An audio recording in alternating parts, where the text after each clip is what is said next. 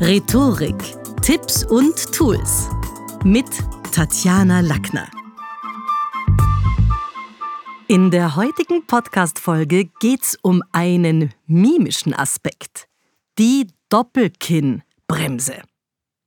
Die Doppelkinnbremse ist optisch erkennbar an seitlich angespannten Mundwinkeln und einem nach hinten geschobenen Kopf. Sie kann ein körpersprachliches Signal dafür sein, dass jemand bockig ist oder gerade unwillig.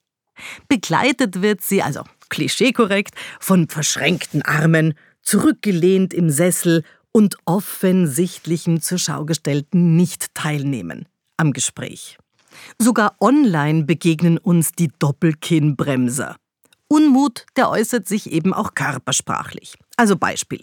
Jemand stimmt jetzt irgendwie in der Zoom-Besprechung oder bei MS Teams dem inhaltlich vereinbarten Prozedere absolut nicht zu, der möchte sich aber sichtbar nicht outen. Naja, dann geht's schon los. Wir sehen, die seitliche Mundmuskulatur spannt sich an und sein Gesicht drückt aus.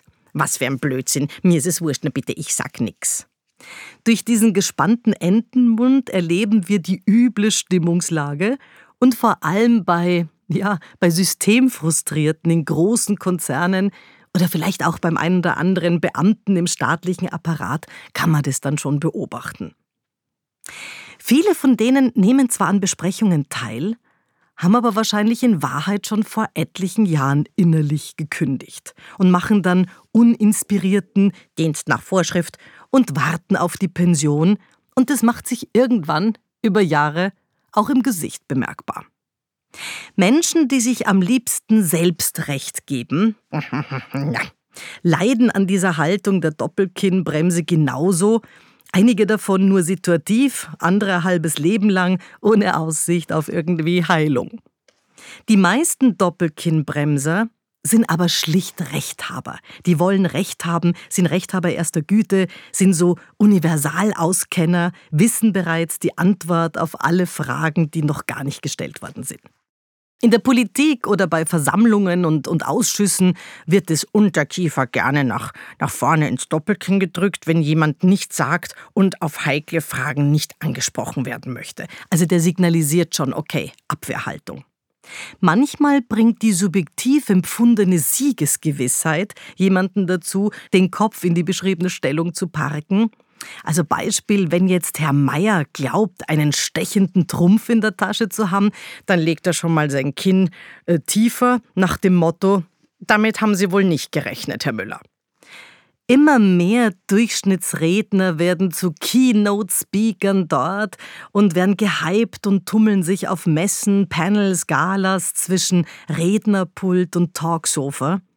Und für alle im Saal erlebbar fühlt sich jetzt, nennen wir ihn halt einmal Gerhard gewöhnlich unwohl.